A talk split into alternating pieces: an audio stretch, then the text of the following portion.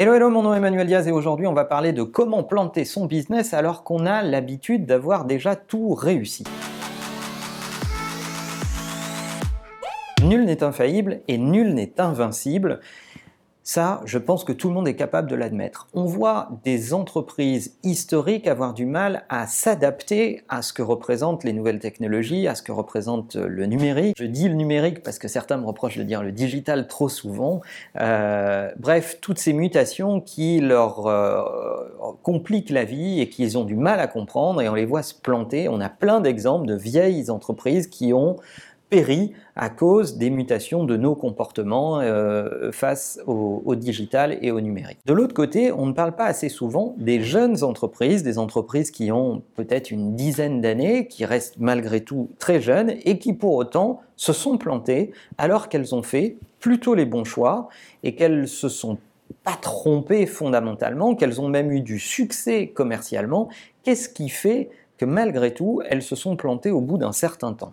Je vous parle de ça parce que, en tant qu'entrepreneur, pour vous faire une confidence, je pense que c'est la question qui euh, me taraude le plus. Moi, ça fait 21 ans que je travaille dans cette industrie et tous les matins, je me réveille en me disant qu'est-ce que je ne vois pas, Qu'est-ce que je ne sais pas qui peut être préjudiciable dans mon industrie euh, Est-ce qu'il y a quelqu'un qui travaille plus que moi sur certains aspects et qui risque de me doubler ou me dépasser euh, en connaissance sur, euh, sur certains sujets? Et je suis sûr qu'il y en a plein.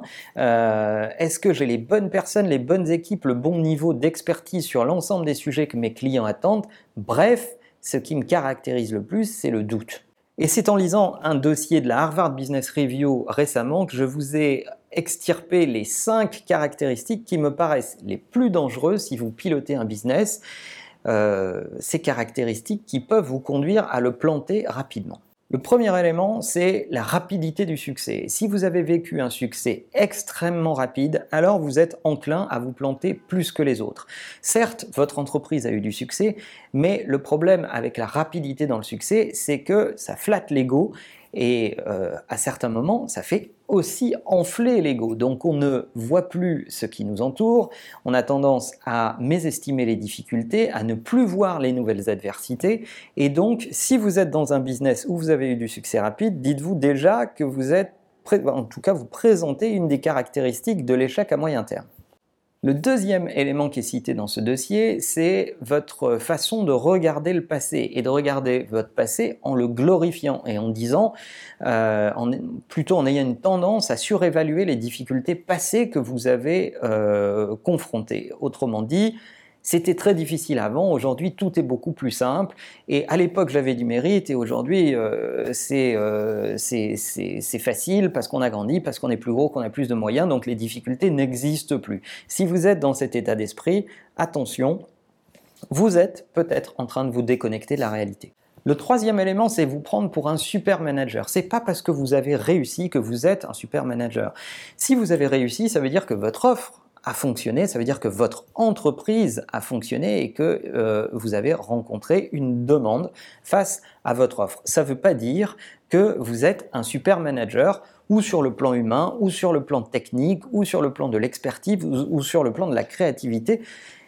Vous avez peut-être des gens autour de vous qui sont des super managers et que vous ne voyez pas comme des managers parce que votre ego a enflé, tous ces points sont liés, euh, mais ça veut certainement dire que vous êtes un bon entrepreneur, mais pas forcément un bon manager, et la nuance est importante.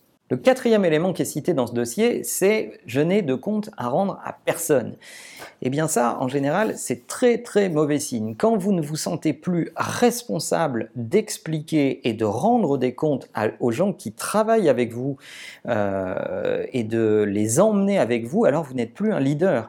La responsabilité d'un leader, c'est d'être euh, particulièrement en charge de rendre compte, d'indiquer le chemin, de pointer du doigt euh, ce qui a été fait, mais ce qui est sur la route et ce qu'on va devoir surmonter. Et ça, ça vous donne l'obligation de rendre des comptes. Ça ne veut pas dire faire l'unanimité, ça ne veut pas dire remporter euh, l'avis de tout le monde à l'unanimité, ça veut dire, à minima, avoir la charge de faire la pédagogie autour de vous et de convaincre autour de vous. Si vous êtes dans un état d'esprit, je n'ai de compte à rendre à personne, je trace la route et euh, peu importe que les gens me suivent ou pas, vous n'allez pas tarder à vous retrouver seul. Et enfin, le cinquième élément évoqué dans ce dossier, c'est l'avantage technologique. C'est les gens qui disent Grosso modo, je ne risque rien parce que ma techno surplombe tout.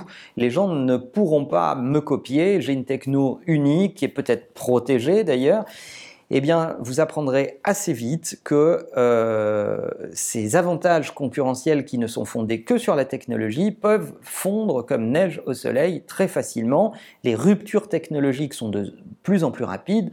On vit dans un monde où votre avantage qui est purement techno peut vraiment s'estomper en très peu de temps. Vous avez de très bons malins qui peuvent euh, s'attaquer à votre avantage technologique, sans parler du fait que votre avantage technologique sans usage n'est pas grand-chose. Si vous avez une super techno mais qu'elle sert à vendre des armes ou de la drogue sur le dark web, finalement, ça ne va pas vous aider.